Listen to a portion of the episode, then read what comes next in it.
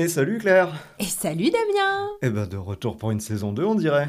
Eh ben j'en ai bien l'impression. Est-ce que vous êtes là, vous, nos auditeurs de la première saison? Est-ce que vous êtes tout bronzés de vos vacances, surtout? Ah, Oui, j'espère que vous avez passé un bel été. Et donc, saison 2, premier épisode qui arrive dans quelques instants, et avant toute chose, on voulait déjà vous dire un grand merci, et aussi on voulait vous demander un, Un petit petit, service. service. Et oui, c'est de faire connaître le podcast On Air en off.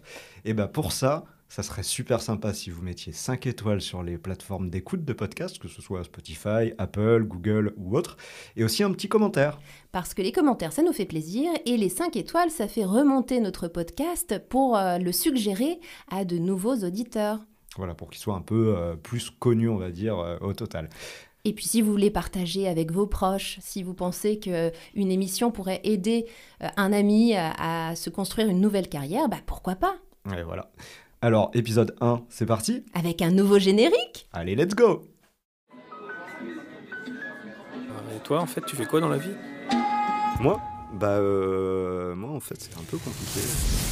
On air Je suis médecin généraliste. Maîtresse d'école. Je suis critique de cinéma. Moi, je suis web designer et développeur. Je suis caviste. Eh bien, je suis comédien, acteur de cinéma. Épicier de Je village. suis guide conférencier. Je suis écrivain. Je suis auxiliaire de puriculture. Je suis caissière.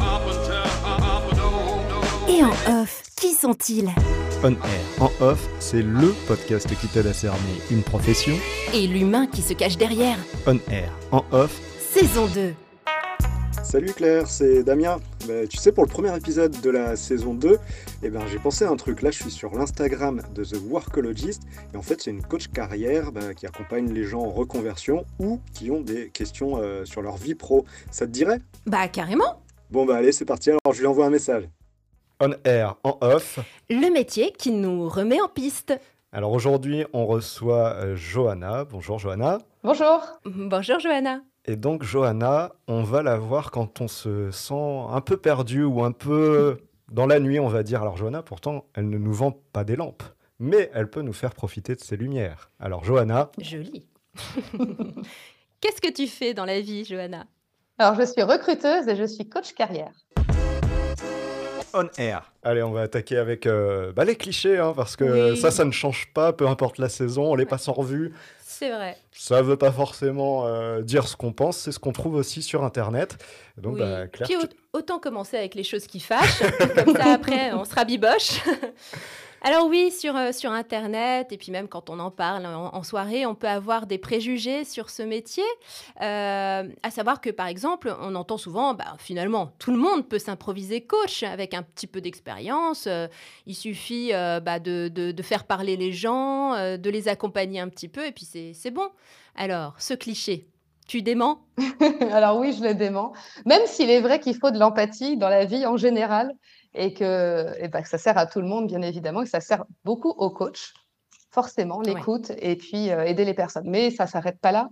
Le coach, lui, il a développé en plus de l'empathie des techniques de questionnement, des techniques aussi pour amener la personne à se questionner elle-même. Et c'est toute la différence, en fait, avec un coach qui serait un petit peu, euh, on va dire, euh, formé et qui serait professionnel dans sa profession. Et puis, euh, celui qui s'improviserait coach, puisque c'est ça un peu le cliché. Ben, la différence, Ouais. c'est précisément que le coach, euh, le vrai coach, entre guillemets, euh, il va amener la personne à se poser elle-même les questions, à trouver elle-même sa voie, en fait. D'accord, c'est un accompagnateur, quoi.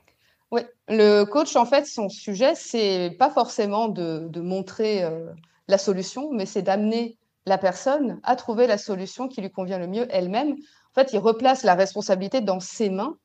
Et c'est toute la différence, en fait, avec un ami. Il est formé à ça. Parce que l'ami, bah, très souvent, quand on est un peu dans la nuit, on va le voir. On va se dire, on lui demande Mais oui, des vrai. conseils. Et puis, bah, on n'est pas plus avancé. Alors, comment ça se fait? Bah, C'est ça, en fait, la différence.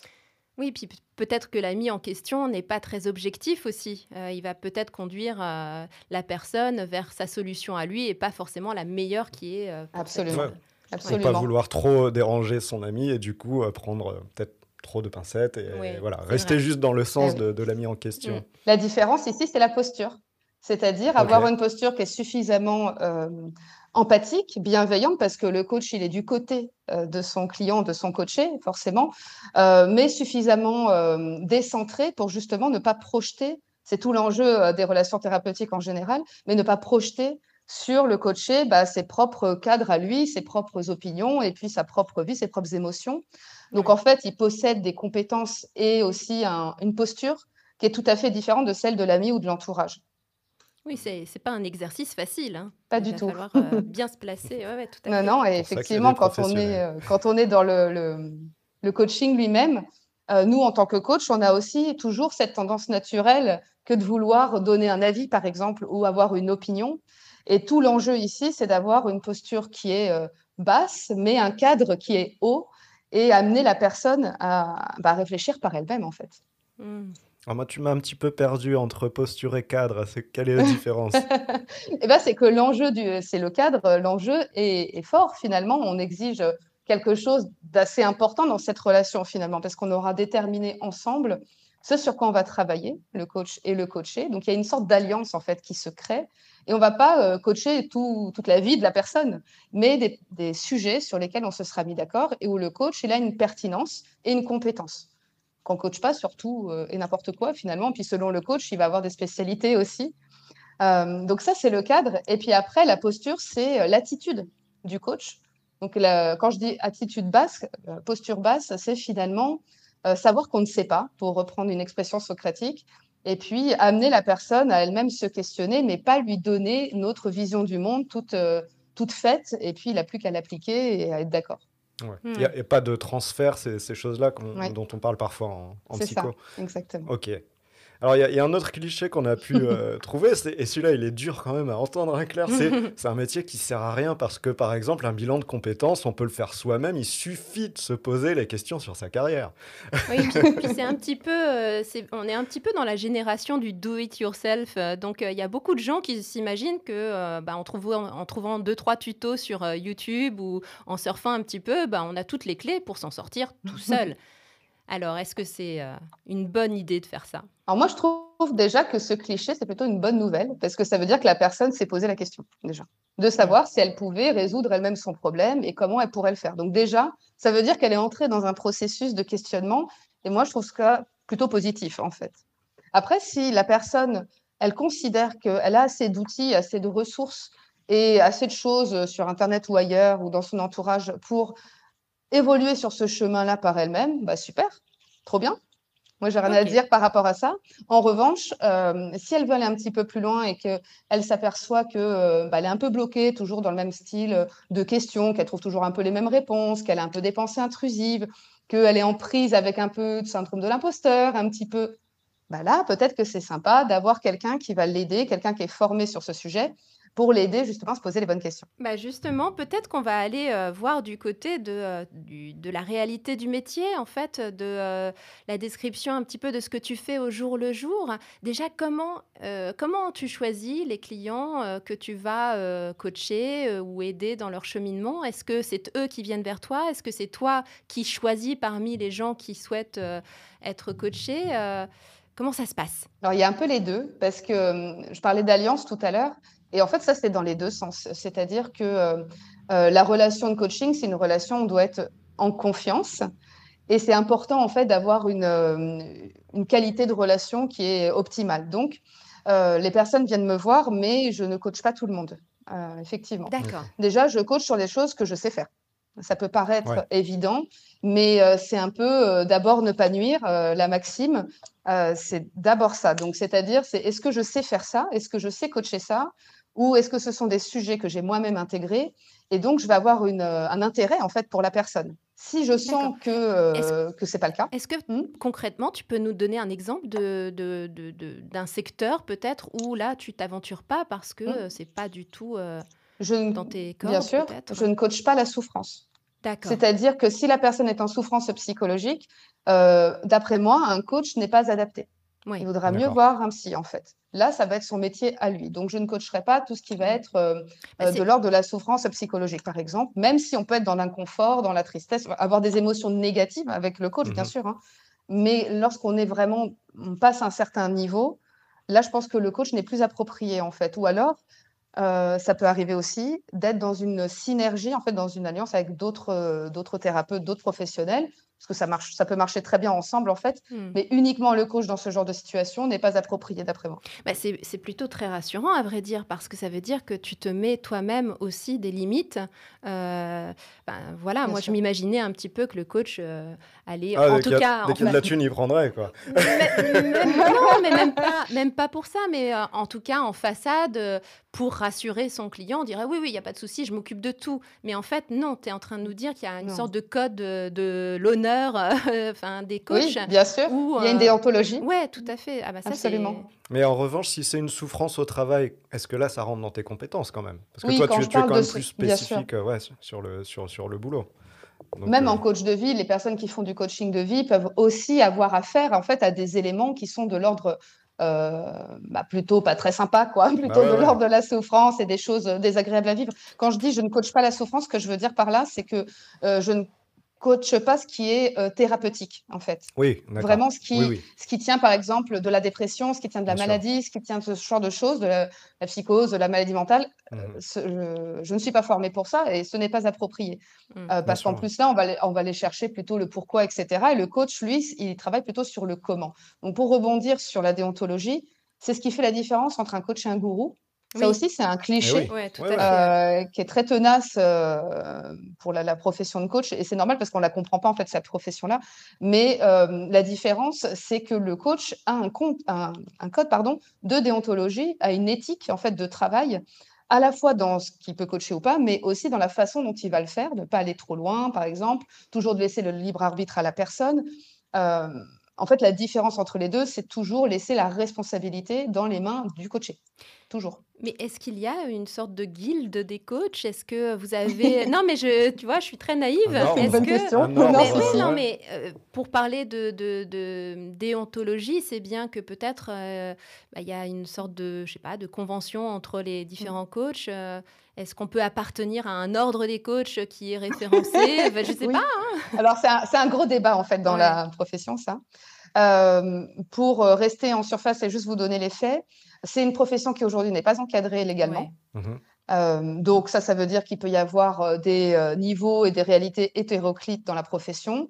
En revanche, euh, il existe effectivement des systèmes, on va dire, internationaux ou nationaux qui ont pour but précisément de mettre des normes et de mettre une déontologie et essayer de se dire, bon, bah, on va essayer de travailler un peu euh, en fonction de, de règles et de, de guides qui vont permettre aussi de montrer, de rassurer déjà les gens, Oui, et puis de montrer qu'on ne travaille pas n'importe comment. Voilà, donc oui, ça existe. Donc toi, tu, tu nous disais, voilà, pour le- les, les- les clients que tu, que tu accompagnes, euh, est-ce que tu es, en spécificité sur tout ce qui est monde du travail? D'ailleurs, ta page Instagram, c'est The Workologist. Oui. Alors parlons-en de ce nom. Moi, j'ai mené ma petite enquête, tu vas me dire si c'était ça, mais j'ai vu Ouais. que The Workologist, c'était une chronique du New York Times à la, à la Mhm. base, euh, avec en gros, si je schématise, hein, ce sont des, des personnes qui témoignent de situations euh, dans leur boulot euh, qui ont été conflictuelles ou que ça ne va pas ou qui cherchent d'autres idées. Et The Workologist est la personne qui répond, c'est un petit peu un genre de courrier des lecteurs. hein. et de ce que j'ai compris, bon, ça, ça vient workologist, un petit peu euh, une analogie avec psychologiste. Donc euh, voilà, il y, a- il y a cet aspect conseil de vie dans le professionnel. Est-ce que toi, ça vient de ça ou alors c'est une toute autre conception et je me suis planté complètement, ce qui peut arriver aussi Alors, un peu les deux. Un peu les deux. C'est C'est-à-dire que j'avais c'est connu. On va essayer Voilà, de ménager. euh, bienveillante. hein. voilà. Oui, c'est vrai, c'est bienveillant. Un peu les deux. En fait, je n'avais pas connaissance euh, de, de cette chronique-là. Euh, je l'ai connue après euh, que j'ai trouvé le nom. Euh, Donc, vous voyez qu'il n'y a aucune idée originale dans la vie, en fait. Euh, mais tout simplement, je voulais un petit peu, c'est un peu ce que tu disais, c'est-à-dire euh, avoir un peu une porte d'entrée vers la personne via le travail. Parce que moi, mon expertise, elle se porte plus particulièrement sur la sphère du travail. Mais quand on a dit ça, on a tout dit, en fait, euh, et rien dit en même temps. C'est-à-dire que le, la façon dont j'envisage les choses, en fait, et euh, ma pratique du coaching, c'est que par le travail, je rentre en contact avec la personne dans son entièreté. Et donc, je ne vais pas travailler que sur le travail, en fait. Je ne vais pas travailler que, par exemple, sur euh, euh, la prise de poste, que sur le bilan de compétences ou que sur prendre du leadership dans le travail et demander une augmentation. Je vais travailler aussi sur des sujets plus globaux, en fait, comme la confiance en soi, par exemple, comme l'estime de soi, euh, comme la communication. Ça, c'est des sujets, on le sent bien, qui ont aussi enfin, j'espère en tout cas, une, euh, un intérêt pour d'autres sphères de la vie. Oui. Ah oui, oui, non, bien sûr. C'est ouais. même essentiel hein, dans le travail. Si tu si t'as pas suffisamment confiance en toi, c'est difficile de mener à bien des projets ou d'être à Mm. l'initiative de quoi que ce soit. ouais. Dans la vie en off aussi. Et en off aussi. Et en off. Mais en fait, c'est ça, et pour, euh, pour filer un peu la métaphore, mais c'est, euh, je coach des personnes sur des choses qui vont leur servir en on et en off, finalement, Merci pour en le prenant d'ab- prenant d'abord le, le chemin du travail, mais, mais ça, en fait, le, le sujet est bien plus large que ça. Moi, mon sujet, pour finir, c'est euh, la transition, en fait, le changement. Le changement, la mutation. Donc, euh, je change de travail, euh, je ne sais plus quoi faire, euh, je voudrais changer mon état. Ça peut être un état intérieur aussi. Moi, c'est ça qui m'intéresse, en fait. C'est bah, ce qui est en œuvre quand on est un peu en mue. Et puis, à côté de ça, je considère, ça, c'est ma conviction personnelle, mais qu'on a tous un peu une petite flamme à l'intérieur de nous, un potentiel, quelque chose à exploiter.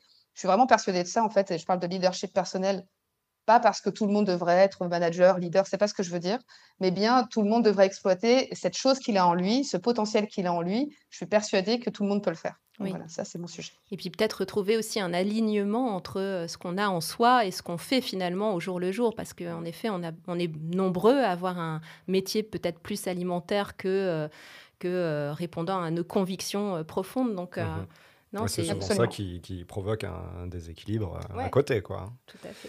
Alors, continuons sur la réalité euh, du métier avec ta, ta journée type. Comme tu es indépendante, hein, c'est ça. hein. Oui, Donc, du coup, les horaires, c'est minuit à minuit ou c'est euh, quand même tu te fixes des, je sais pas, des horaires plus classiques et à un moment tu, tu coupes tout pour, euh, voilà, Est-ce que terminer. tu appliques le 35 heures, par exemple Déjà? Alors, euh, non, j'appliquais pas les 35 heures avant dans ma vie de salarié, puis je Ouais. l'applique toujours pas. Mais en fait, euh, plus qu'un nombre horaire hebdomadaire, euh, moi, ce qui est important, je pense, c'est l'équilibre de façon générale et les, faire les choses en conscience. Alors Mhm. ça, c'est quelque chose qui me tient beaucoup à cœur. C'est de pas faire les choses en pilote automatique, mais avoir conscience des choses qu'on fait. Donc oui, je peux mettre des coups de collier, comme on dit à certains moments, et faire une très grosse journée. Et si j'équilibre le lendemain ou le surlendemain par prendre ma journée en off euh, ou ma demi-journée, eh ben, c'est parfait. Là, j'essaie d'appliquer actuellement la journée de, enfin la semaine, pardon, de quatre jours. Ça, Ah c'est oui. quelque chose Ah que oui, je, que je parlé, me teste. Ouais, Ouais. je, je suis en train de voir, donc j'ai pas encore euh, voilà, d'opinion sur le sujet. Je suis en train de tester euh, dans la matière en quoi ça consiste. On te ce que je veux contactera dire, dans que- quelques mois pour avoir un petit retour, ne t'inquiète Un pas. retour d'expérience. Ce que je veux dire, c'est que, euh, en fait, il faut avoir un certain cadre, mais à l'intérieur de ce cadre, on est libre de jouer, en fait. On est libre de faire aussi les choses en fonction de notre intuition et de ce qu'on sent être juste. On parlait d'alignement, bah, c'est exactement ça. Donc, Mm. j'ai pas envie de me dire, non, il faut que je travaille que euh, 20 heures, ou il faut que je fasse comme ci, il faut que je fasse comme ça. Je fais ce qui est juste pour moi. Par contre, je suis très attentive à, à ne pas trop en faire, par exemple, parce que j'ai une petite tendance à, voilà, à travailler bienvenue beaucoup parfois. Donc, Mm. et ça, c'est c'est ça l'enjeu, en fait. Euh, Ouais. Plus que des horaires, l'enjeu, c'est de savoir s'écouter et savoir écouter son corps, savoir écouter son niveau d'énergie. Et ça, on n'apprend pas à le faire. C'est hyper difficile, je Oui. trouve. Et c'est tout l'enjeu, en fait, euh, quand on est indépendant. Ah ben oui, j'imagine bien parce que euh, parfois ça doit être difficile de, de s'arrêter euh, bah, alors que notre corps nous le dit, que notre mental euh, nous, nous Eh le oui. dit aussi. Oui. Pas que les indépendants, d'ailleurs. Oui, et puis en plus, là, tu as des clients qui, qui entre guillemets, comptent sur toi. Et euh, donc, euh, ça doit être difficile aussi de, de leur expliquer qu'à certains moments, bon, bah, il faut aussi que tu te ressources de ton côté ou que tu euh, prennes le temps de faire bien les choses. Donc, euh, c'est pas évident, j'imagine, quand il y a de l'affect en, en face et qu'il y a quelqu'un qui a besoin de contraire. toi. Ah bon? Au- oui, au contraire, parce que bah, déjà, euh, considère qu'il faut appliquer ce qu'on dit. Oui, qu'on fait. ouais. conseille aux personnes. Alors, euh, des fois, les coordonnées sont les plus mal chaussées, mais euh, au contraire, en fait, de le montrer dans, dans l'exemple, dans la matière, euh, concrètement aux, aux personnes, notamment, je pense aux personnes qui ont un peu de mal à mettre la limite dans leur travail et, et dans, voilà, dans ce, côté d'épuisement, je pense que ça peut être intéressant. Moi, je coach beaucoup avec une, j'allais dire, avec un peu le, le côté énergie des personnes aussi, c'est-à-dire que j'ai besoin d'être dans une bonne énergie pour faire un travail de qualité. En fait, si je suis trop fatiguée, effectivement, si je suis euh, épuisée, que je suis trop stressée, je vais pas bien coacher. C'est Bah pas oui. possible Mhm. pour moi, en tout cas, et je vais pas bien recevoir euh, parce que la personne me donne. Et voilà, ça va être juste de mauvaise qualité ou de moins bonne qualité. Donc, c'est hyper important. Et, euh, et par exemple, je me connais bien et je sais que je ne coach pas euh, après déjeuner. Par exemple, c'est des moments dans ma journée où je sais que je vais être plus fatiguée, mon corps va être plus fatigué, je ne prends jamais de coaching à ce moment-là. Alors, comment ça se passe justement? Est-ce que tu as des formules que tu proposes aux personnes que tu accompagnes? C'est-à-dire, est-ce qu'elles ont droit à un nombre d'heures par semaine? Comment vous vous donnez rendez-vous? Comment ça se passe? Alors, c'est assez flexible. Euh, lorsque je coach de façon générale, ça peut être par exemple sur euh, prise de poste, euh, confiance en soi, leadership, etc. Ça va être des séances hebdomadaires ou tous les 15 jours. Des séances qui vont durer une heure, une heure et demie, selon en fait ce qui est juste pour la personne. C'est toujours pareil en fait. Ça, ça s'adapte à la personne, sa problématique, ce qu'elle est capable de faire, les ressources qu'elle a en énergie, en temps, en argent. Et c'est à elle aussi de poser avec moi. On va décider de ce cadre-là ensemble. Mhm. Et puis, on va se voir après euh, en fonction d'un objectif précis, comme je le disais. Et j'ai également un programme en fait que j'ai écrit. Là, c'est plutôt pour les personnes qui cherchent leur voie. Et donc, c'est euh, plusieurs séances, mais qui suivent en fait une progression. C'est une sorte de cheminement et d'aventure qui va se passer, en, enfin, vraiment une expérience, quoi, euh, qui avance de séance en séance à la rencontre de l'alignement, justement. D'accord. Ok. Et euh, parlons un petit peu chiffres, parce que c'est aussi euh, important pour euh, que, que- que les Mm. gens le sachent, parce que parfois, bah, le côté indépendant peut faire peur. Est-ce qu'on arrive à en vivre suffisamment? Alors, le suffisamment est toujours très subjectif, bien Ouais. sûr, mais euh, toi, voilà, avec les, les différents accompagnements que, que tu fais, est-ce que maintenant que tu es indépendante, tu arrives à, à te dégager l'équivalent d'un salaire correct? Alors, je viens juste de me lancer pour, euh, Pour pour situer, être oui. clair. En fait, j'ai ouais, j'ai lancé mon projet de, de coaching en side project. En fait, j'ai appliqué ce que je conseille à mes coachés lorsqu'ils ont une idée, qu'ils veulent se lancer, Mhm. mais euh, bah, que cette idée, elle est soit complètement inconnue, soit elle est risquée. Mhm. Donc, je leur propose toujours de la tester un petit peu avant de se lancer et aussi de sécuriser le projet. Bah, je me suis complètement appliquée à moi-même ce conseil. Donc, j'ai en fait, j'ai- je coach depuis un moment, mais je coachais en parallèle de mon activité salariée. Donc, j'étais responsable recrutement.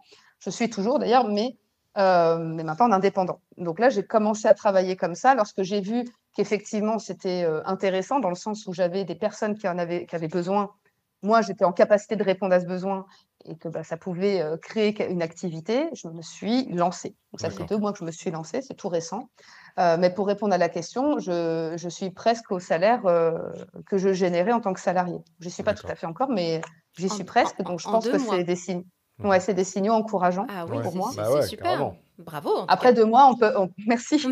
Mais après, on peut pas considérer que deux mois, ça va être comme ça tout le temps. Oui, bien sûr, Oui, ouais, bien c'est sûr. sur aussi, l'année euh, que... Il faut prendre du recul en fait. Et, et faut, ça, c'est intéressant parce que c'est le sujet du résultat.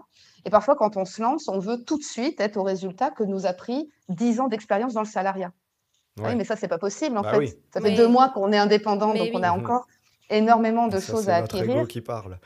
C'est les- c'est complètement l'ego qui parle, c'est la peur, euh, c'est la peur aussi qui parle en fait. Mm. Donc bien prendre du recul par rapport à ça, faut pas euh, avoir trop peur, faut pas s'enflammer non plus. Ouais. C'est-à-dire que il sera toujours temps de voir dans un an, après un Oui. tour de piste Oui, complet, parce que c'est peut-être ça où est-ce que ça en est. Oui, c'est la différence entre le, le milieu de l'entreprise et, et être salarié, c'est que le salaire est le même chaque mois. En tant qu'indépendant, freelance, il faut voir Oui. plus ça sur, euh, Sur du sur, long une- terme, hein. sur du, sur du long terme. C'est-à-dire l'ac- l'activité fluctue et il faut faire une sorte Mm. de moyenne sur, euh, sur l'année et puis voir si ça fonctionne. C'est bien ça. Mhm. La vision n'est pas du tout la même, c'est-à-dire Ouais. que c'est une vision qui est une vision globale. Et quand on a une vision globale, ça peut faire peur en fait, en se Oui. disant, oh là là, mais ça veut dire que tous les mois, j'aurai pas le même salaire. Mais ça peut être aussi une opportunité, en se disant, ah mais oui, mais du coup, j'ai pas à faire ce salaire tous les mois, je peux le faire beaucoup à un moment et puis moins à d'autres. Oui. Et donc créer en fait l'occasion de, de générer ce revenu-là, de générer cette valeur-là. Donc en fait, le, le mindset n'est pas du tout le même, effectivement, mais moi je le vois plutôt comme une opportunité et on crée littéralement sa valeur par le travail qu'on va produire, les idées qu'on va avoir et surtout les ajustements, ça c'est hyper important, je pense, constants qu'on va faire en fonction bah, des retours qu'on va avoir directs du marché.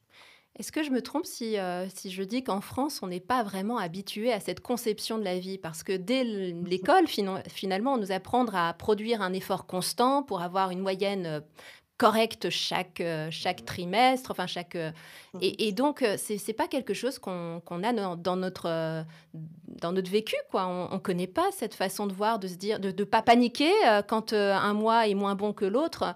C'est c'est pas quelque Mm. chose qu'on... Mais parce que le, le salaire et, et la note de l'école, c'est la même chose en fait. Ouais. C'est-à-dire qu'on croit que ça vient sanctionner notre valeur en tant que personne. Alors là, il faut m'arrêter parce que je peux en parler pendant des heures. Non, mais c'est- super intéressant que- comme façon de, de- de voir les choses. Et on a- je crois qu'on n'avait jamais abordé ça, tu vois, même dans la première saison, le fait que le salaire. Et oui, tu as tout à fait raison. euh, ouais, moi, c'est la première fois que Ouais. je vois cette conception et, Et je trouve que c'est carrément juste. juste. Ouais, ouais, c'est carrément Et réfléchissez peut-être alors à ce que ça vous coûte, puisqu'on file la métaphore financière, à ce que ça vous coûte dans votre vie, que de considérer que le, le salaire que vous générez ou que vous avez de l'entreprise est relatif à votre valeur en tant que personne, votre valeur intrinsèque. Ça, ça crée des hordes de perfectionnistes, des hordes de personnes qui ont peur de prendre le moindre risque, Eh parce que bah, forcément, si euh, je rate et que ça veut dire que je suis un raté, alors forcément, j'ai pas envie de rater, évidemment. Mais Et oui. ouais. Vu comme ça, c'est en fait un mental fixe et ça ne permet pas en fait la croissance. Parce que la croissance, c'est l'erreur. La Ouais. croissance, c'est l'ajustement. Mais oui, on, a peur de Je l'échec. m'énerve du coup. Oui, oui, oui. oui. mais, mais tu viens d'ouvrir euh, quelque chose là qui Ouais, est assez ça, euh, c'est super, extraordinaire. Ouais. Ouais. J'en- reste un peu bouche bée, mais c'est parce que j'écoutais tout euh, Ouais. Mm. tu sais, en, en conscience, quoi, justement. Et, et ouais, purée, euh, non, je, je prends une petite claque là, en fait, j'avais jamais réalisé. On pourrait, mais on peut même aller plus loin. C'est-à-dire qu'après, on peut considérer, mais qu'est-ce que c'est que l'erreur Euh, la, la relation au rejet derrière, que ça veut Mhm. dire? Et puis, évidemment, il y a un côté très personnel à ça, mais il y a un côté social. On parlait de l'école. Mm. Quand on, on a un débat, en fait, en ce moment sur euh, faut-il mettre des notes à l'école, je vous laisse deviner ma conception des choses. Mais euh, lorsqu'on on hiérarchise les personnes entre elles aussi, parce que c'est pas Ah que ouais. considérer que la note ou le salaire plus tard ou le bravo du chef, c'est ça veut dire qu'on est des bonnes personnes, des personnes avec de la valeur, mais c'est aussi qu'on hiérarchise les gens entre eux. Oui. Il y a les bons, Ah, puis il y a les nuls. Carrément. Et donc ça, c'est la porte ouverte à la comparaison, c'est la porte ouverte à plein de choses. Et encore une fois, lorsque je fais ça, je ne me permets pas d'avoir une estime de moi qui est forte et je ne me permets pas de prendre des risques et de vivre une vie plus alignée parce que cette vie plus alignée, elle me fait hyper peur. Ouais, ouais, Oui, oui, tout Ah à ouais. fait. Carrément. Ton métier est absolument euh, essentiel dans le sens où euh, voilà l'état de l'école est, est- est celui qu'on connaît quoi. Finalement, est-ce que euh, Voilà. Johanna, ministre de l'Éducation. C'est ça. C'est c'est Il y a réglé. du travail. Moi, je respecte beaucoup euh, l'enseignement. C'était ma première vocation d'ailleurs. Je voulais Ah. être euh, professeur quand j'étais petite. ouais. Donc, D'accord. euh, et puis, a- dans le coaching, il y a de la transmission, quoi Oui, qu'il mais en bien sûr, il faut être euh, euh, ouais. ouais, il faut être très bon pédagogue. Et, et du coup, tes, tes coachings, euh, tu les fais en distanciel ou alors tu as un local, tu reçois les gens en présentiel? Comment ça se passe? Alors, distanciel, euh, mais lorsque je suis à Paris, ça m'arrive d'avoir des clients euh, en individuel et en, en présentiel. Donc, pas de souci. euh, mais pour moi, les deux, sont- c'est quasiment identique en fait. Et c'était, euh, je voulais tester d'ailleurs les deux pour voir s'il y avait une différence en fait Mhm. Dans la façon dont j'abordais les choses, dont la personne était avec moi. Je trouve pas qu'il y ait de différence. hein. Réellement. Ah ouais, d'accord. Donc même à distance, tu je- peux euh, nouer Ah un oui. lien suffisamment euh, euh, puissant oui. pour que. euh, Ouais, d'accord. Je vais aller même plus loin, c'est que euh, c'est valable pour l'entretien d'embauche, ça d'ailleurs aussi. c'est que la personne qui est dans son contexte de vie, dans Mhm. son salon, dans sa chambre, surtout quand on parle de personnes qui ont par exemple une faible confiance en eux, par- euh, bah, Mhm. ils vont se sentir plus rassurés parce qu'ils sont sur leur territoire. Eh oui. Et donc, me parler à moi plutôt que dans un endroit qui est neutre où, euh, alors on ne coach jamais chez soi, évidemment, mais euh, dans un endroit qu'ils connaissent pas, etc., eh ben, ça peut leur apporter un petit peu des repères. Donc, euh, c'est Oui. pas plus mal, en fait. Tu, tu as dit on coach jamais chez soi, évidemment. Pourquoi évidemment? Mm. Ah, parce que c'est mon terrain, D'accord. parce que c'est mon territoire, littéralement mon territoire. Donc, euh, je ne pourrais pas, éthiquement parlant, amener quelqu'un à- bah, chez moi, c'est sur mon ouais. territoire, pour du coaching, en fait. Ok. Est-ce qu'on passerait pas à remonter un petit peu le temps pour voir le parcours de Johanna, Claire? Mais oui, parce que donc on a compris qu'auparavant tu étais salarié, euh, tu étais déjà euh, donc en charge du recrutement, c'est bien ça? Absolument. Et euh, avant ça, tu avais un autre métier ou pas du tout? Ou c'était euh, vraiment parce que tu es jeune en même temps. hein. Merci, merci. Euh, alors, j'ai un parcours que moi j'appelle parcours zigzag. Et c'est pour ça que je connais et je comprends très bien les parcours, euh, alors qu'on va dire atypiques de façon générale, les changements de cap euh, et autres changements euh, de vocation, parce que je les ai moi-même vécus. Donc, euh, moi, j'ai académiquement parlant, j'ai fait des études d'art et des études de philosophie. Mhm. Donc, on peut se dire, mais euh, quel rapport en fait Mais je vous explique d'esprit. ouais, quand même. euh, Moi, je, je trouve que c'est Ah non, ça va. assez. euh, ouais, ça, ça s'y prête bien finalement. Mm. Mais non, c'est pas Je juste voulais être, fumer euh, des pétards. professeur. Et... C'est vrai, c'est vrai.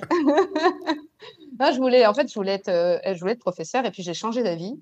Euh, et pendant toutes mes études, je travaillais dans l'univers du commerce. Et je voyais bien que j'avais quelque chose avec la communication, que j'aimais bien, euh, j'aimais bien parler aux clients, j'aimais bien euh, voilà, échanger. C'était quelque chose que, qui était facile pour moi, on va dire. À l'époque, je ne connaissais pas encore ce que ça voulait dire, les zones de force et tout ça.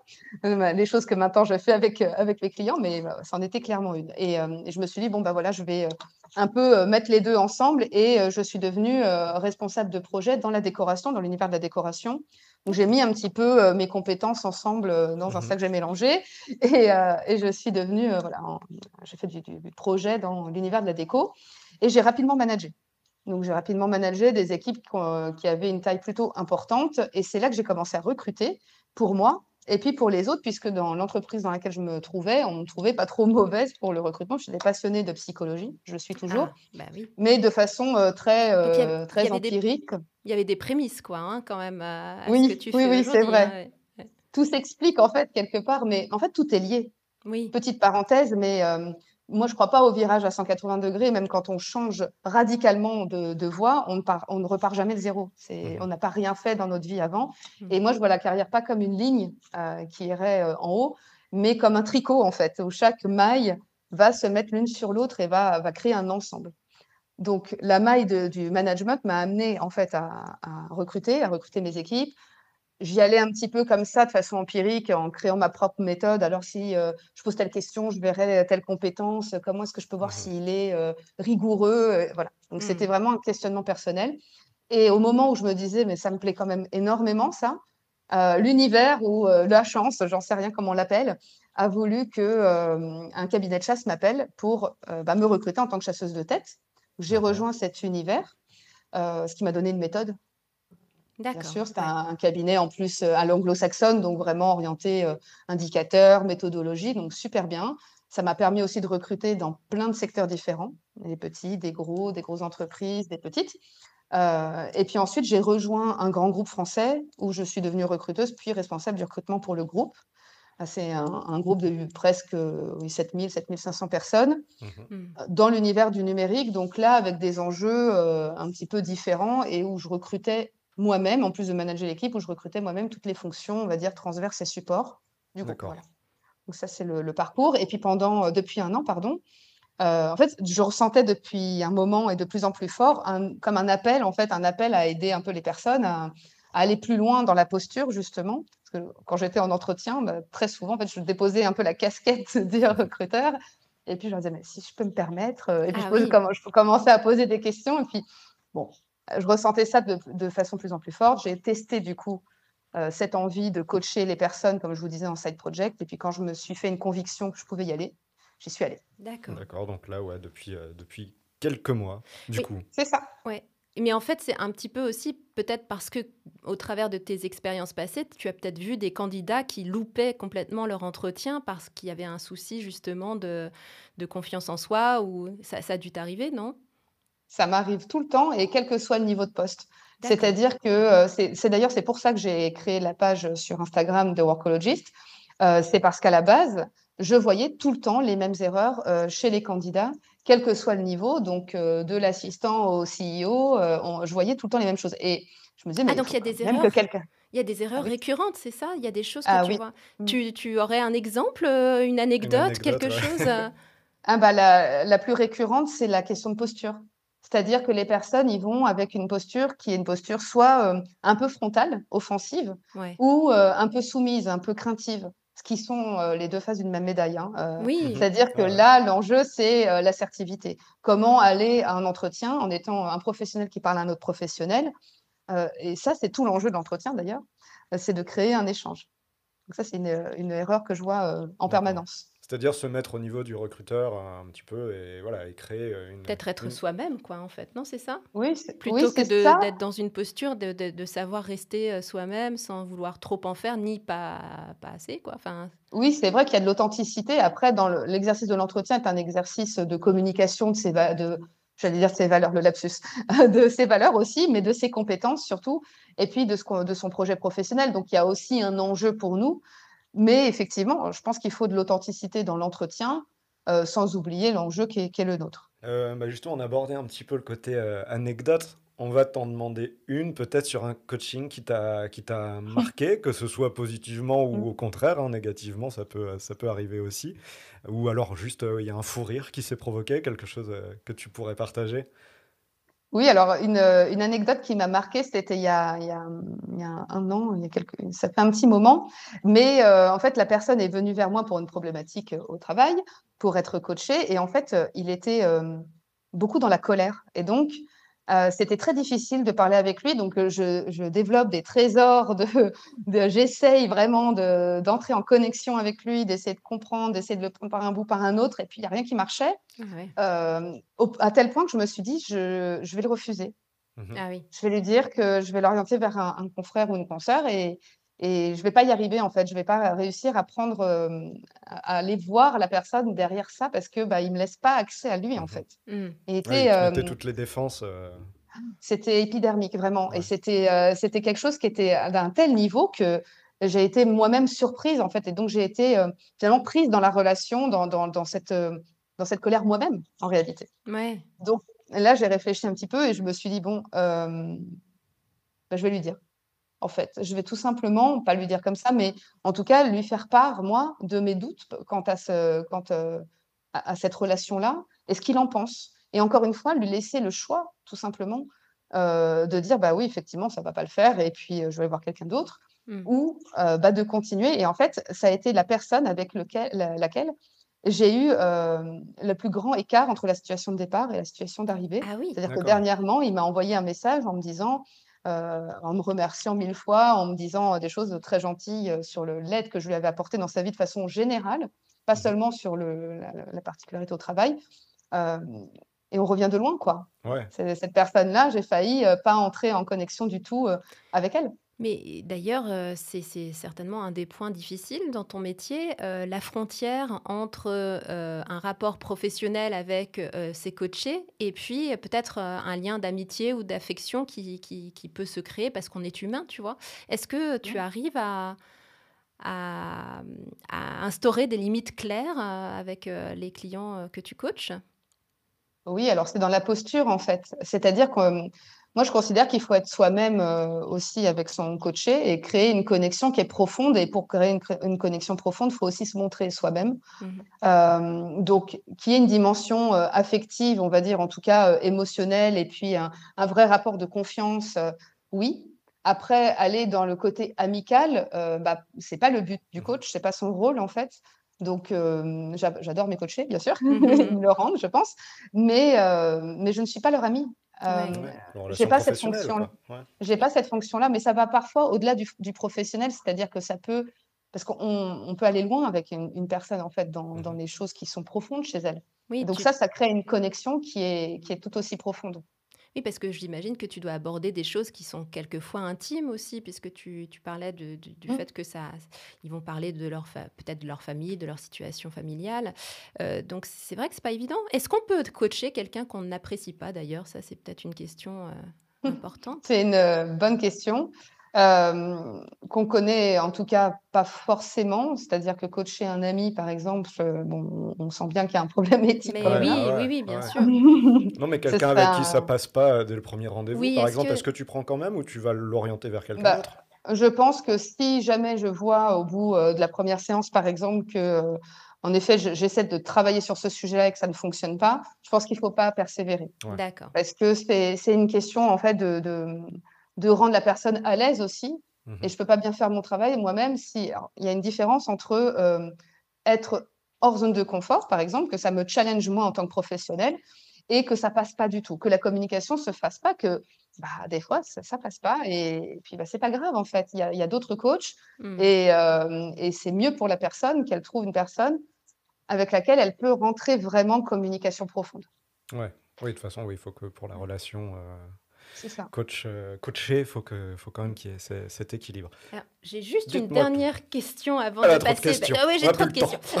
C'est vrai.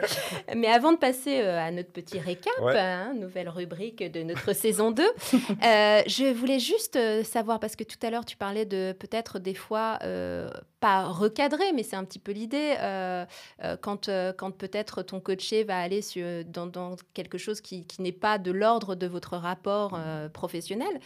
Euh, des- ça t'est arrivé de devoir faire ça, recadrer, de dire ah non, non, là on, on arrête, euh, c'est pas du tout. euh, Ouais, genre, ça vous dirait pas de boire un verre après la séance ou un truc Oui. comme ça Ou- Non, ou euh, des ça Non, moi, moi, j'imagine bien aussi, j'imagine bien des coachés qui, qui appellent, je sais pas, Ah tard oui. le soir parce que ah, j'ai vraiment un problème pour mon, j'ai une crise. Est-ce que tu peux me, me dépanner Est-ce que, est-ce qu'il t'a fallu peut-être des fois remettre les Alors, choses ça m'est jamais arrivé. Ah. On pose en fait, euh, lors de la première séance, on pose le cadre de la relation. Et dans ce cadre de relation, on va, on va évoquer euh, euh, bah, la façon dont ça va se passer concrètement parlant. Donc ça, c'est posé en amont. Alors, ça ne veut pas dire que je ne suis pas euh, disponible. Et un rapport professionnel, juste pour revenir, c'est pas un rapport qui n'est pas chaleureux. Donc moi, j'ai des, des relations qui sont assez profondes et nourries avec les personnes que j'accompagne euh, sur un registre qui est presque, qui est familier en fait, qui est vraiment euh, de, de l'ordre. C'est pas juste euh, professionnel dans le sens froid du terme, mais il y a un vrai rapport d'humain à humain et on est euh, on est proche dans un sens en fait. Eh ben, d'ailleurs, Mais excuse-moi, tutoiement ou vouvoiement avec tes coachés? Moi, je tutoie. Je demande, mais euh, moi, je tutoie les personnes pour le moment que j'accompagne. Après, euh, ça, c'est elles qui décident en fait. Ouais. Moi, je demande au début et puis euh, c'est elles qui, qui vont me dire. Il y a des personnes qui seraient sûrement, euh, ça m'est jamais arrivé, mais plus à l'aise avec le vous, bah, je me plierai au vous, il n'y a pas de, y a pas de souci. Mais recadrer, non. Après, il y a recadrer, recadrer. Donc, recadrer de façon, euh, voilà, parce que la on sent que ça va trop loin et autres. Ça ne m'est jamais arrivé parce que je considère bah, qu'il faut le poser avant, mais ça peut, ça Oui, peut c'était- déraper. hein, Oui, oui, C'était bien, bien réglé en Mm. amont, quoi. Mhm. Mm. Après, euh, on recadre en permanence quand on est coach, en fait, dans la relation. C'est-à-dire que on va toujours essayer de recentrer la personne sur l'objectif, recentrer sur ce qu'on doit travailler, parce qu'on va avoir tendance naturellement bah, à parler de plein de choses, euh, à faire des, des digressions, etc. Sauf que le rôle du coach, c'est aussi de cadrer l'échange et aussi, en fait, c'est de rendre service à son coaché et de le rendre service en l'aidant à atteindre ses objectifs. Et donc ça, si on sent que ça part un petit peu trop euh, dans la discussion et que ça n'a plus de rapport, que ça n'a pas d'utilité, bon, bah là, c'est le, c'est le rôle du coach que de recadrer gentiment, mais c'est Mhm. plutôt de réorienter tranquillement. OK, j'ai bien compris. euh, Maintenant, je vais vous reposer la question sur ça, ça, ça, pour Oui. réorienter Ouais. sur là où c'est important et utile, utile Mhm. pour la personne. Ça me rappelle des souvenirs d'interviews de politiciens. Le recadrage, Oui, où- mais où, parce ils que- te répondent à ce qu'ils veulent, Mais- et en fait, toi, tu ramènes parce que tu veux ta réponse à ta question. Oui, je pense que je pense que c'est aussi une façon aussi les digressions, c'est une façon de se cacher aussi, hein, de pas vouloir en venir à- au vrai, quoi, au, Ouais, Il y a- oui. au cœur Il y a de nombreuses raisons, mais ça en fait partie, ouais, Mhm. complètement. Maintenant, on va essayer de se faire une meilleure idée d'une autre réalité, celle. Du en off.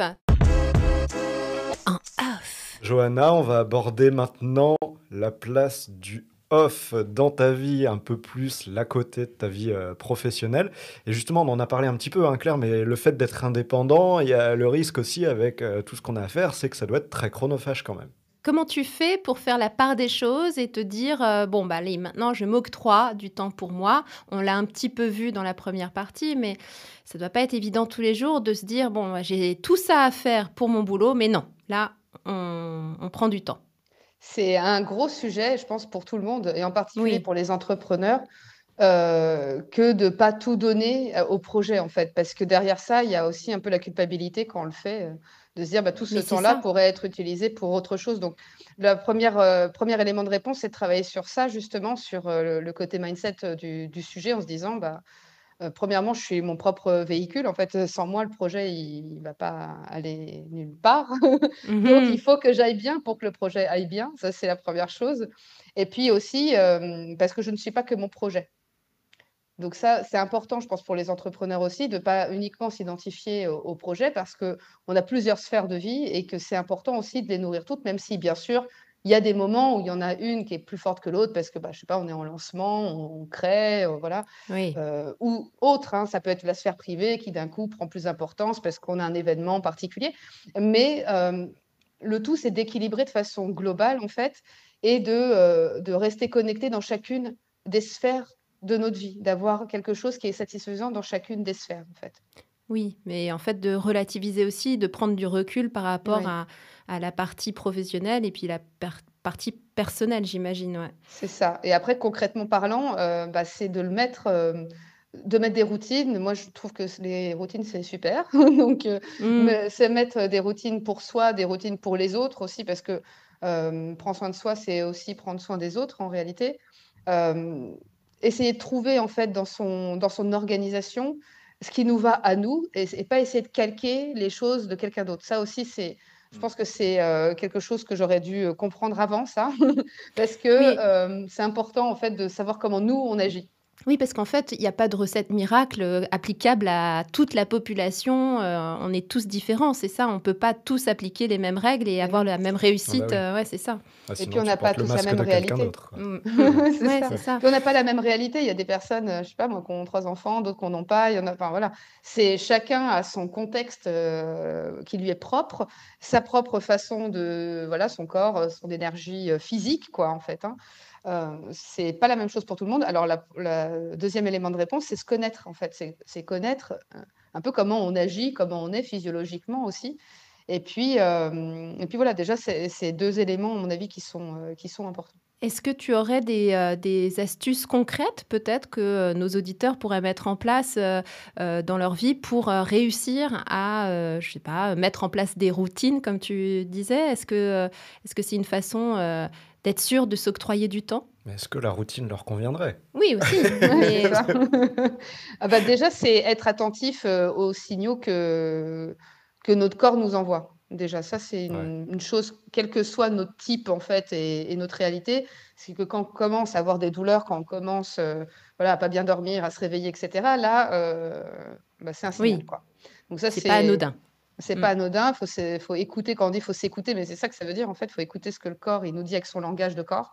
Mm. Euh, et puis après, il faut tester. Faut tester euh, les routines, ce qu'on fait dans cette routine, euh, si elle nous plaît, si elle ne nous plaît pas. Et puis, il ne faut pas se forcer, c'est-à-dire que si on, on est plutôt du matin et qu'on se fait une, une routine du matin, mais que bah, un jour on est fatigué et qu'on doit se régénérer et dormir, bah, la routine du Mhm. matin, elle passera en routine d'après-midi, en fait. Il faut être flexible aussi.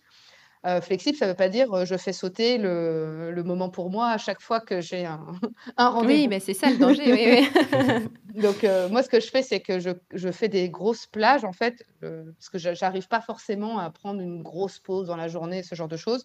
Donc, je vais plutôt me mettre à une, une énorme plage de pause, puisque je- j'essaie de tester la, la semaine de, de quatre De jours. et même de jours. façon générale, je sais qu'à certains moments dans ma semaine, bah, je finis pas euh, après telle heure et que là, c'est un temps euh, off, justement.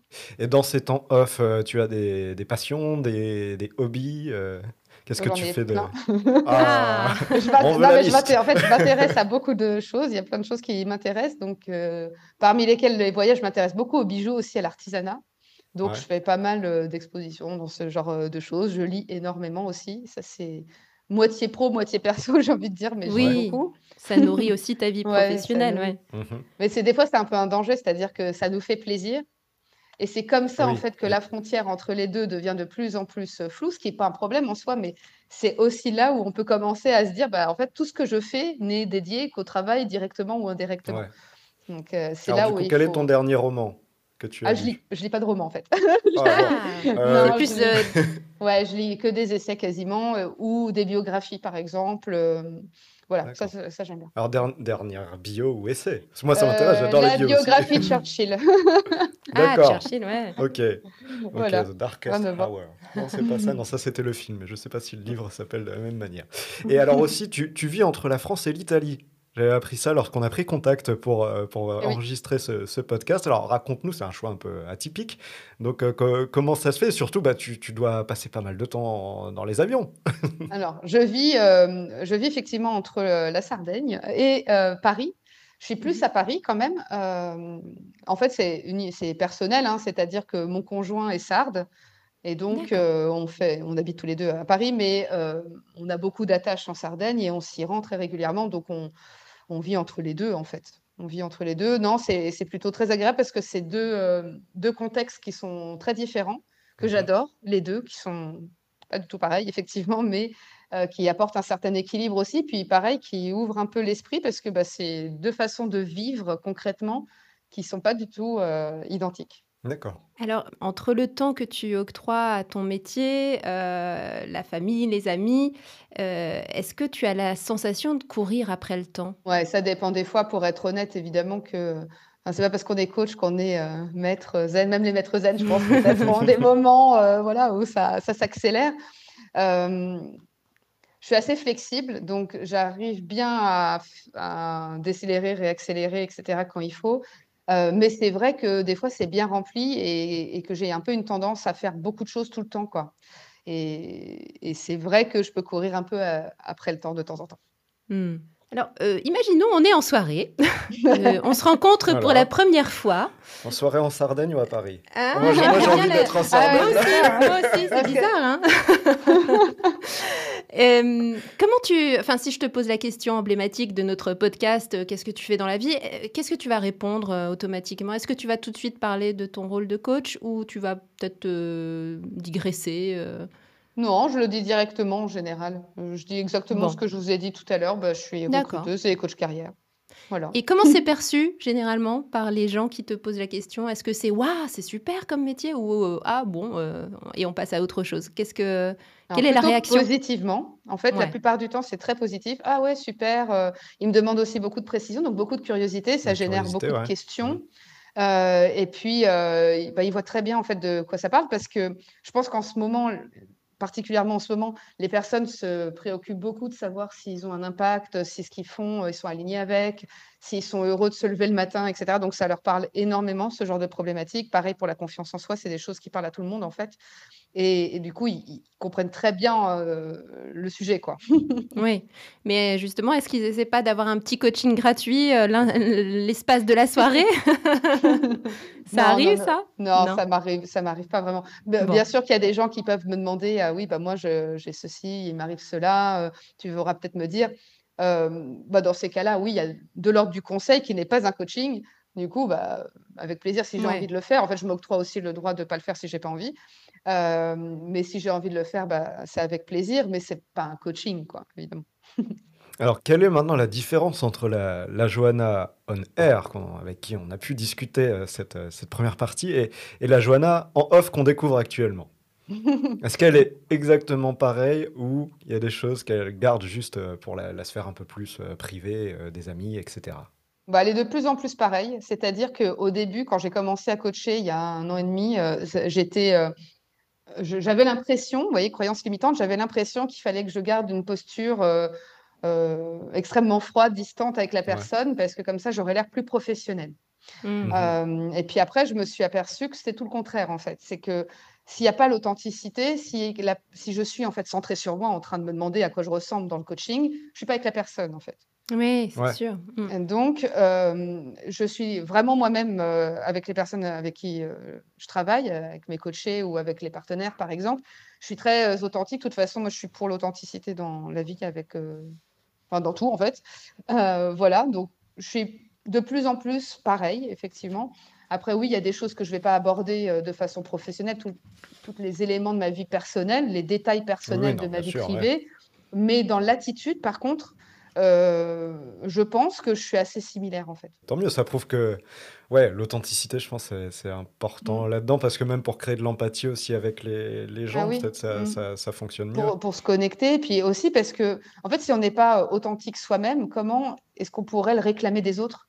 Oui, bah ouais. c'est certain. Oui, dans ce cas-là, on va avoir un, il y a un problème d'exemplarité. Ouais, hein, j'allais dire un affrontement entre deux hmm. images, mais bah. je ne sais pas si c'est si adapté. Quoi. Mais alors, si, euh, si ton conjoint ou si euh, un ami proche euh, pouvait devenir une petite souris et assister à une, une séance de coaching, est-ce qu'il serait surpris de, de, la façon dont tu es avec tes coachés ou au contraire, il validerait ce que tu viens de dire, à savoir que tu es la même avec tes clients? Pense qu'il validerait. En fait, mes amis, mon entourage proche, euh, mon conjoint, c'est eux qui m'ont poussé aussi à aller euh, à écouter cette voix qui, qui m'appelait vers euh, la relation d'aide. Euh, ils me disaient, mais t'as un truc, c'est incroyable, il faut, il, faut mmh que, il faut que tu poursuives, il faut que tu, tu creuses ça. Donc, je, je, pense qu'en en fait, ils l'ont vu avant moi, ils ont pris la décision avant moi, en fait. c'est génial, ça. C'est chouette, ouais. Et, finalement, donc je pense que c'est qu'ils ont perçu aussi quelque chose. Alors après, ça ne veut pas dire qu'ils me connaissent euh, quand je coach vraiment. Euh, puis voilà, on évolue bien sûr, mais Je, je, pense que je suis assez, assez similaire en fait. voilà, je peux faire des traits d'humour, je peux dire ce que je pense. Quand je sors de la relation coaching pure et dure et que je donne un avis, par exemple, je le dis à la personne. Je lui demande si elle a envie d'entendre l'avis que j'ai à, à, formuler sur, sur un sujet. Mais je m'interdis moins de choses en fait. Ok. Est-ce qu'on passerait pas ouais, au moment fort de cette vie pro et perso Qu'est-ce qui t'a rendu le plus fier jusqu'alors? Je vais faire un peu une réponse de Normand, mais je suis un peu normande alors. Ah mais nous enregistrons depuis la Normandie, donc cela fonctionne. On va te comprendre 5 sur 5. c'est que je vois pas trop les choses comme ça en fait. Euh, c'est-à-dire que je vois plus les choses de façon euh, j'allais dire ronde, c'est euh, circulaire et global. ouais, c'est ça. Euh. Mais aussi, je vois pas forcément les choses comme euh, ah oui, il y a eu cette étape-là qui m'a amené là et ensuite j'ai fait mmh. ça. Et puis alors là, c'est le, c'est le crash. Et puis là, c'est le mmh succès. oui, parce que là, en même temps, ce serait se juger. Déjà, ce serait un jugement, c'est clair. Mmh. et puis, ce serait aussi une, enfin, c'est une vision. C'est possible hein, d'avoir cette vision et c'est OK mais c'est pas forcément la mienne. Moi, je vois plutôt les choses de façon globale et chaque chose m'a apporté, mais à un moment donné, je pouvais ne pas le savoir que ça allait m'apporter. Ça m'apportera plus tard et ainsi de suite. Donc, en fait, c'est vraiment comme un, comme un canevas, en fait, véritablement. Et moi, je vois vraiment ma carrière comme ça. Donc, chaque chose que j'apprends ou que j'apprends pas, chaque chose que je rate, chaque chose que je réussis, ça va me permettre de créer comme un terreau, en fait. C'est un peu cette image-là que j'emploie euh, j'emploie souvent, mais c'est comme ça que je vois les choses. En fait, euh, il faut se nourrir et de ses échecs et de ses euh, victoires, finalement. Hein. Chaque chose va apporter une brique à l'édifice, c'est ça? Mais il n'y a même pas d'échec, je vais aller même plus loin. Il n'y a, même pas d'échec, mais il n'y a pas de réussite non plus. Bien sûr qu'il y a des choses qui nous satisfont, il y a des moments de fierté, il y a des moments où l'ego, il est archi content. Et puis, il y a des moments où on voudrait se mettre dans le petit trou de la souris, euh, se rouler en boule dans notre lit en pleurant. Bien sûr que ça existe, mais en fait, ça, c'est juste notre ego, en fait, euh, qui mhm. réagit euh, au pic, au pic en bas, au pic en haut. Mais pour moi, il n'y a pas d'échec, il n'y a pas de réussite, il y a juste le chemin. Et c'est le chemin qui est la destination. C'est ce parcours-là qui fait qu'on grandit. C'est ça qui est intéressant. C'est même pas l'objectif, en fait. L'objectif, c'est juste une carotte, c'est juste une illusion qui nous fait, qui nous fait avancer. Mais il est mmh. l'objectif en lui-même pas forcément intéressant. C'est le, à, mon sens en tout cas, c'est le chemin pour y arriver qui est intéressant. Mmh alors justement, pendant enfin, les deux dernières années, euh, le chemin a pris une embûche. le chemin a pris une sacrée embûche dans la face, à savoir le, coronavirus. Non, mais il y a beaucoup de Français qui se sont remis en question par rapport à leur métier, euh, euh, parce que bah, forcément, confinement oblige, ils ont été obligés d'arrêter d'exercer, et puis ils ont eu pour la première fois peut-être le temps de se poser et de se et de, de se dire, mince, est-ce que ce métier a vraiment du sens pour moi? Est-ce que je dois continuer sur cette voie-là ou peut-être changer de métier? Tout ça pour dire que euh, est-ce que toi, euh, ça a changé quelque chose dans ta perception de ton métier euh, Le fait de s'arrêter, d'avoir du temps, de la réflexion Alors, je ne me suis pas arrêtée parce que à ce moment-là, j'étais salariée en tant que responsable, enfin en tant que recruteuse. Et j'ai eu la chance d'être dans une entreprise qui n'a pas connu la crise. Donc, j'ai beaucoup, j'ai beaucoup recruté pendant cette période. Par contre, ce que ça m'a appris, c'est que je pouvais euh, travailler comme je voulais. Euh, je pouvais travailler de chez moi euh, avec mon propre rythme. Et ça, c'était complètement inédit pour moi. Et c'est ce qui m'a fait comprendre que je pouvais tout à fait travailler toute seule. En fait, ça m'a confirmé aussi que j'étais bah, capable de me lever le matin, que j'avais une certaine discipline et que, mmh. et que c'était OK pour moi, voire même que je travaillais mieux comme ça. donc ça, ça a été très intéressant. Et c'est aussi là où j'ai lancé un peu mon side project en me disant, mais euh, bah voilà, je vais, euh, je vais profiter de cette euh, opportunité, en fait, de pouvoir travailler comme je le souhaite pour aussi faire ça. Parce que j'ai plus de temps, j'ai plus le temps de transport, j'ai plus tout ça. Et je travaille plus efficacement, du coup, je peux travailler un tout petit peu moins dans ma journée, finir un tout petit peu plus, plus tôt, et puis me consacrer ensuite à mon side project. D'accord. Oui, c'est intéressant ce que tu dis. Euh, c'est vrai que je pense qu'il y a pas mal de, de, Français et de, gens à travers le monde qui ont peut-être réalisé ça également. C'est que euh, on est capable malgré tout de se lever, même si on va pas au boulot, quoi. Et on est capable de faire des choses de sa vie en mhm. étant. Euh, et moi, mon autre question, c'est est-ce que justement sur cette période, comme beaucoup de gens se sont interrogés, est-ce que toi, tu, tu, tu as senti dans ton side project que ça prenait peut-être un peu plus parce qu'il y avait plus de demandes de coaching bah, Probablement, mais je savais, je connaissais pas le marché avant. Ah oui. Mm. Puisque je Ah oui, ne ok, pas, ouais, donc euh, j'ai Ouais, pas ouais. de référentiel. Mais probablement que ça joue, bien sûr. En tout cas, ce qui est sûr, c'est que les gens, avec cette pandémie, se posent enfin la bonne question, en fait. Qu'est-ce que je fais Oui. là Qu'est-ce que je fais Oui, là, en fait? Pourquoi je me lève le matin? Et ça, Mhm. c'est la seule question qui compte, en fait, pour moi. Euh, je dis pas qu'il faut uniquement le métier passion, tout ça. On a tous notre réalité économique, notre réalité euh, euh, même de santé sociale et autres. C'est pas ce que je dis, mais je dis que simplement si on se pose la question de savoir ce qu'on a envie de faire, ce avec quoi on est aligné ou pas, et ce qu'on est capable de faire au moment T, bah, c'est déjà une super nouvelle en fait. On n'est plus en pilote automatique. Oui. Et est-ce que euh, tu penses que euh, tout le monde devrait essayer d'exercer son mét- un, un métier passion ou, ou au contraire, euh, non, c'est pas quelque chose d'absolument. Non, Non. pas for- déjà, je crois pas forcément au métier passion parce que ça voudrait dire que ceux qui n'ont pas de passion, bah, du coup, euh, eux, ils restent sur Oui, le bord de la vrai. route, quoi. bon, bah, désolé les gars, mais pour vous, euh, ce sera pas possible.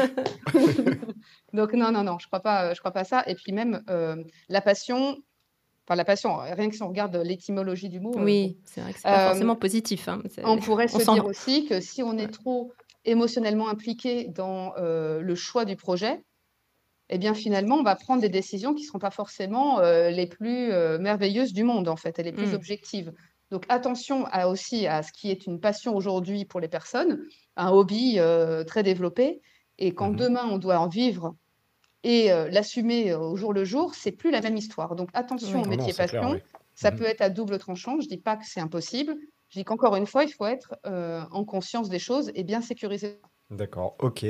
On va passer au bilan, je pense, euh, Claire. Mm, tout à On va fait. faire un petit point. Est-ce que dans 10 ans, tu te vois toujours euh, dans ce job? Je me, vois dans, je, me, je me vois dans aucun job en particulier, dans tout en fait en même temps. C'est-à-dire que je me laisse les portes ouvertes et, Ouais. euh, et je vois vers ce vers quoi j'aurai envie et besoin d'aller. Et puis aussi ce qui sera euh, opportun au moment où ce sera le cas, c'est-à-dire qu'il faut rester un peu ouvert, je pense, dans la vie et puis plastique. Et puis, mais en même temps, euh, savoir qui on est en fait, c'est-à-dire en étant toujours cette notion d'alignement, toujours cette notion de connaissance de soi. À partir du moment où je me connais bien, je connais mes valeurs, je connais ce qui m'é- ce qui m'énergise ou pas, euh, mes forces, mes faiblesses, etc., bah, je vais faire des choix en fonction, mais j'ai plus besoin d'avoir un plan euh, hyper normé euh, à 5 ans. quoi. C'est c'est pas nécessaire en fait. Mhm. Et c'est d'ailleurs euh, une conception du travail qui a beaucoup évolué auparavant. Mm. Euh, la génération de nos parents, euh, c'était un plan de carrière sur la vie entière. On restait dans la même entreprise, euh, Mm. quelquefois 30, 40 ans. C'est quelque chose qui a complètement explosé aujourd'hui. Il Maintenant, faut que tu aies un CDI, mon petit. c'est ça, c'est ça. on- tout Ah oui, était les très- normes, elles changent. Eh oui. Ouais. Après, euh, ça veut, il y a aussi des personnes euh, qui, qui souhaitent faire une carrière plutôt de type linéaire et c'est pas un problème en fait. Mhm. Ce qui est un problème, c'est de faire des choses sans s'être posé les questions. C'est ça le souci. Donc le mot-clé, c'est euh, la conscience. Et le deuxième mot-clé, c'est la flexibilité. S'octroyer le droit de changer, de tester, de rater, de refaire, de, bifurquer, et encore une fois, puis encore une autre fois. Mm. Mhm. Encore une fois, beaucoup de sagesse. Johanna, est-ce que tu as un défi que tu aimerais relever dans ta vie? J'aimerais bien écrire un livre un jour. D'accord. Ah vous ouais. vous savez tout, je, je, la première fois que je le Ah, dis ça euh, à haute voix. Alors, alors, on va se donner rendez-vous. non, mais super. Ça, ouais. ce serait le- Ah, un énorme génial. défi pour moi. Ouais. Euh, J'adore écrire. Mais, euh, mais voilà. Ok. Est-ce que, est-ce qu'il y a quelqu'un euh, que tu connais dans ton oura- entourage, pardon, que ce soit perso, pro, euh, que tu souhaiterais mettre au défi justement de participer à ce podcast? T'aimerais bien voir qui? Alors, j'aimerais bien voir ma collègue, je vais l'appeler comme ça, Chloé Job Mentor, D'accord. participer à ce, à ce podcast. C'est une personne qui travaille autour des, des sujets de- d'emploi également, Mhm. travaille Mhm. plutôt sur des sujets de mentorat. Et donc, euh, je la verrais bien répondre à ces questions, pourquoi pas. Bon, on de la Une contacter. piste, tout à fait. Excellent. Alors, maintenant, on en arrive à la petite question euh, qu'on a conservée de la saison 1, à savoir si tu veux bien le partager. Est-ce que tu avais un petit surnom quand tu étais enfant? Bah, Joe, tout simplement. Joe pour Joe. Johanna. Voilà. Alors voilà. Donc, Joe, la petite Jo, est-ce qu'elle avait une idée d'un job de rêve qu'elle souhaitait euh, euh, peut-être avoir plus tard ou pas du tout? Est-ce que C'est une super question, je trouve. C'est bien de se rappeler ce que notre petite version, notre version enfant voulait. Alors, elle voulait faire plein de trucs. Elle voulait être égyptologue, elle voulait être ah professeure, elle voulait travailler dans un laboratoire. N'importe quoi. c'est vrai ah, ah, ça, c'est rare quand même. oui, ouais, bah, en fait, je voulais faire, plus exactement, je voulais faire de la recherche. La petite Johanna, elle voulait faire de la recherche, elle voulait chercher, bah, finalement, c'est ce que je fais. Hein. Mais euh, oui. pas exactement avec des éprouvettes, mais, euh, mais je cherche. Et de, et de fait, qu'est-ce que tu dirais aujourd'hui à la petite Jo? Tu aurais un conseil à lui donner pour, euh, pour parcourir ce chemin?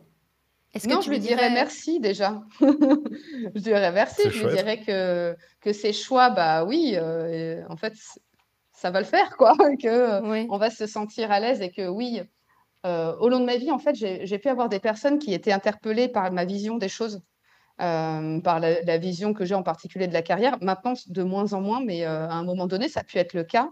Et ben, je dirais peut-être pas à la petite Johanna, mais à la jeune Johanna que, que c'est leur droit en fait de penser ça, bien sûr et que euh, la jeune Johanna avait tendance plutôt à se justifier, à expliquer, à vouloir convaincre, mmh je dirais que c'est pas la peine déjà, et puis que c'est leur liberté de penser comme ça, mais euh, bah, de persévérer, de continuer comme ça. Bah, bah super. génial. Merci beaucoup, Johanna. Et donc, je veux rappeler, hein, euh, on a pris contact avec toi sur Instagram. Donc, si vous voulez, chers auditeurs, aller voir l'Instagram de Johanna, c'est plein de conseils, de petites vidéos, et c'est The Workologist. Claire, tu me pardonnes pour mon accent très français.